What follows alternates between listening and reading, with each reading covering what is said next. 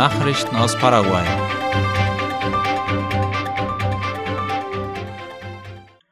Sechs Paraguayer nehmen an der Internationalen Mathematik-Olympiade teil. An der Internationalen Mathematik-Olympiade wird ein paraguayisches Team teilnehmen, das sich aus sechs Jugendlichen zusammensetzt, die von der fächerübergreifenden Organisation zur Unterstützung von Lehrern und Schülern OMAPA aus verschiedenen Teilen des Landes ausgewählt wurden. Darüber schreibt die staatliche Nachrichtenagentur IP Paraguay. Die Teilnahme Paraguays an dem Wettbewerb ist möglich durch die finanzielle Unterstützung des doppelstaatlichen Wasserkraftwerkes Itaipu. Das Team, das Paraguay auf der Olympiade vertreten wird, besteht aus drei Schülern aus Asunción, ein Schüler kommt aus Encarnación, einer aus Ñemby und der sechste aus Lambaré. Begleitet werden sie von einem ehemaligen Olympiateilnehmer und Lehrer Marcelo Eliseche. Aufgrund der Größe und des Schwierigkeitsgrads der Olympiade wird sie allgemein auch als Mathematik-Weltmeisterschaft bezeichnet. Der Wettbewerb besteht aus zwei Mathematikklausuren mit jeweils drei Aufgaben, die an zwei aufeinanderfolgenden Tagen geschrieben werden, wobei die Schüler für jede Klausur viereinhalb Stunden Zeit haben ein Zusammenstoß zwischen der Polizei und Attentätern in Calindeyu fordert sieben Menschenleben. Wie das Nachrichtenportal paraguay.com informiert, hat es gestern in Vritesque im Departement Canindeyu eine Schießerei zwischen Beamten der Nationalpolizei und Attentätern gegeben. Dabei wurden alle sieben der mutmaßlichen Kriminellen getötet. Die Angreifer seien in zwei Fahrzeugen unterwegs gewesen als sie den Polizeibeamten gegenübertraten und das Feuer eröffnet wurde.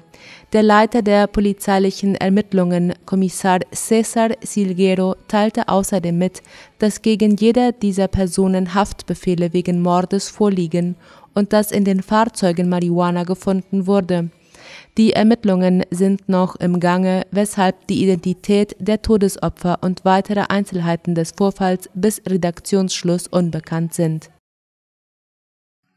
Präsident erhält die Beglaubigungsschreiben neuer Botschafter. Staatspräsident Mario Abdo Benitez hat am gestrigen Dienstag in einer Zeremonie im Regierungspalast die Beglaubigungsschreiben von acht neuen Botschaftern in Paraguay entgegengenommen. Darüber schreibt IP Paraguay. Die neuen Botschafter sind aus Ungarn, Syrien, den Vereinigten Arabischen Emiraten, aus Bulgarien, Griechenland, Mauretanien, Trinidad y Tobago und aus Angola. Das Kino Victoria erhält seine ursprüngliche Fassade zurück. Die Restaurierungsarbeiten des historischen ehemaligen Kinos Victoria an der Straße Chile und Oliva im Stadtzentrum von Asunción haben ihre letzte Phase erreicht, wie La Nación berichtet. Das Gebäude war am 1. August 2020 von einem Brand heimgesucht worden.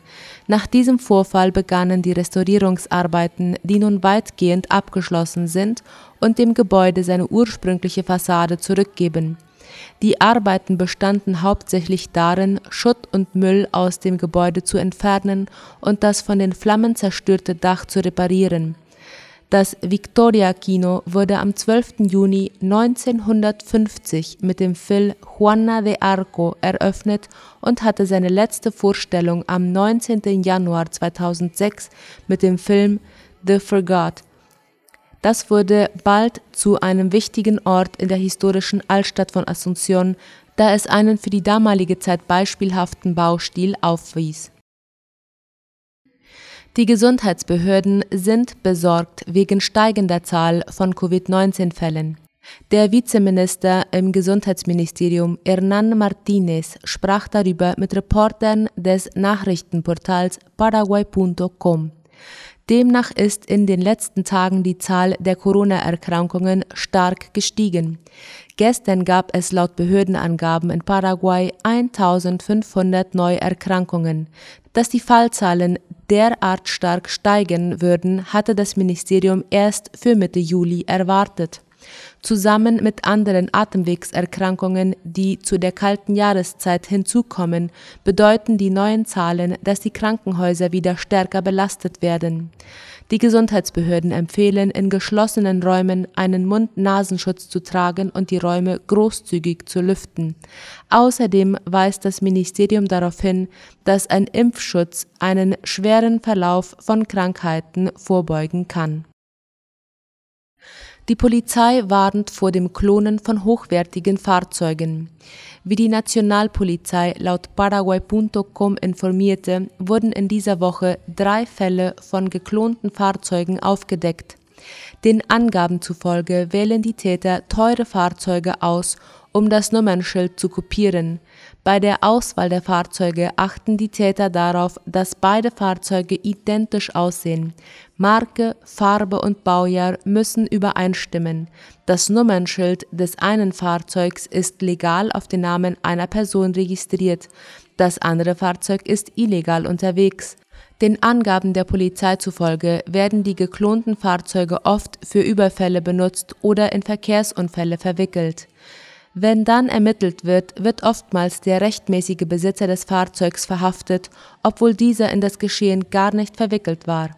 Einer dieser Fälle war am Dienstag aufgeflogen, als ein Viehzüchter in der Grenzstadt Alverdi bei Formosa unterwegs war und einen Lieferwagen entdeckte, der identisch zu seinem eigenen aussah und dasselbe Nummernschild hatte. Daraufhin erstattete der Viehzüchter Anzeige. Nachrichten aus aller Welt. Antrag auf Amtsenthebung von Präsident Lasso gescheitert. Wie das Nachrichtenportal Latina Press schreibt, hat die ecuadorianische Nationalversammlung am Dienstag die Amtsenthebung des ecuadorianischen Präsidenten Guillermo Lasso abgelehnt. Die von der Partei Unión por la Esperanza des ehemaligen Präsidenten Rafael Correa unterstützte Initiative hatte nur 81 der 92 erforderlichen Stimmen erhalten. Mit 84 Ja-Stimmen 42 Nein-Stimmen und 11 Enthaltungen beschloss das ecuadorianische Parlament der Abberufung von Lasso und der damit verbundenen vorgezogenen Wahl nicht zuzustimmen, nachdem sich die Abstimmung um mehr als vier Tage verzögert hatte Freie Bahn für NATO-Beitritt von Finnland und Schweden. Die Türkei hat ihre Blockade gegen den NATO-Beitritt von Finnland und Schweden vor dem NATO-Gipfel in Madrid aufgegeben. Wie die Tagesschau berichtet, hatten die traditionell militärisch neutralen Staaten Finnland und Schweden unter dem Eindruck des Krieges der Ukraine eine Mitgliedschaft in der NATO beantragt. Ein Veto der Türkei wegen Bedenken bezüglich des Umgangs der beiden Nordstaaten mit kurdischen Separatisten war nun am Dienstagabend ausgeräumt worden. Die Staats- und Regierungschefs der 30 NATO-Mitglieder sind in Madrid zu einem Gipfeltreffen zusammengekommen, um die Weichen für die Zukunft der Allianz im Zuge des russischen Angriffskriegs in der Ukraine zu stellen. Zudem soll auf dem Gipfel ein neues strategisches Konzept der NATO verabschiedet werden, in dem erstmals auch der Umgang mit China ausformuliert werden soll. Referendum über Russland-Beitritt in Cherson geplant die von Moskau eingesetzte prorussische Militär- und Zivilverwaltung in der ukrainischen Region Cherson hat nach eigenen Angaben mit den Vorbereitungen für ein Referendum zum Beitritt zu Russland begonnen. Das meldet die amtliche russische Nachrichtenagentur TASS heute. Zuvor war laut offiziellen Angaben von gestern der Bürgermeister der besetzten Stadt Cherson von russischen Sicherheitskräften verhaftet und ersetzt worden. Bürgermeister Igor Kolichajew habe sich russischen Befehlen widersetzt, hieß es zur Begründung. Eine Beraterin des Bürgermeisters sagte dagegen, der Bürgermeister sei entführt worden, weil er nicht mit den russischen Besatzern habe kooperieren wollen. Die Region um die Hafenstadt am Schwarzen Meer wurde gleich in der ersten Woche der russischen Invasion besetzt. Ein großer Teil der Bevölkerung hat die Region verlassen. Bericht dokumentiert Verbrechen des Bürgerkriegs in Kolumbien. Fünf Jahrzehnte lang tobte in Kolumbien ein Bürgerkrieg. Mehr als 260.000 Menschen wurden getötet, Millionen wurden vertrieben, Kinder verschleppt. Nun hat eine Kommission den Konflikt in einem Bericht aufgearbeitet, wie die Deutsche Welle schreibt.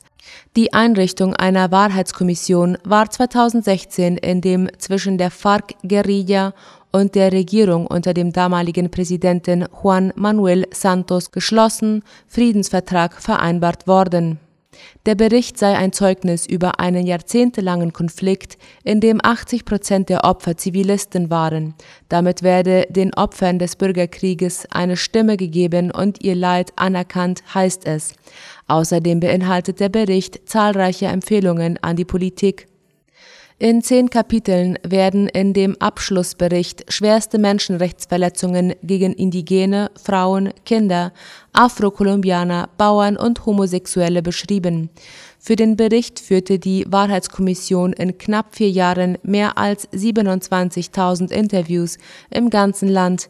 Mehr als 3000 Helfer unterstützten sie dabei. In Treffen für die Wahrheit kamen in ganz Kolumbien Zeugen und Opfer zusammen und berichteten über Vertreibung, Folter, Mord und Entführungen. Oftmals standen sich dabei erstmals Täter und Opfer gegenüber.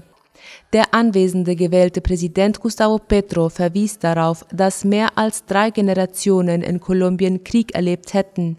Der Bericht der Wahrheitskommission bilde die Basis für ein friedliches Zusammenleben in der Zukunft, wofür sich die Regierung einsetzen werde, so Petro. Er wäre dann der erste Linkspolitiker im höchsten Staatsamt in der Geschichte Kolumbiens. Petro war in der Guerilla M19 aktiv und wirkte in deren Umwandlung in eine politische Partei Anfang der 90er Jahre mit. Der noch amtierende konservative Präsident Ivan Duque blieb der Vorstellung des Abschlussberichts fern. El Salvador intensiviert Bekämpfung von Banden. El Salvador wird die ohnehin schon harten Maßnahmen zur Bekämpfung von Banden intensivieren. Dies gab Präsident Nayib Bukele laut Latina Press gestern bekannt, nachdem drei Polizisten am Vortag erschossen worden waren. Bukele hatte im März den Notstand ausgerufen, um die steigende Zahl von Morden einzudämmen und dabei einige verfassungsmäßige Schutzrechte wie die Versammlungsfreiheit außer Kraft gesetzt. Nach Bukeles Worten waren die getöteten Polizisten von Mitgliedern der Bande Barrio 18 in einen Hinterhalt gelockt worden. Das Staatsoberhaupt machte keine Angaben dazu, wie er den Krieg gegen die Banden, wie er ihn nennt, über eine größere Polizeipräsenz hinaus intensivieren will. Offiziellen Angaben zufolge wurde seit Beginn des Ausnahmezustands mehr als 43.000 Menschen verhaftet. Kritiker sprechen von einer zu weitreichenden Rasterfahndung, die den Verhafteten ein faires Gerichtsverfahren verweigert. Soweit die Mittagsnachrichten am Mittwoch. Auf Wiederhören.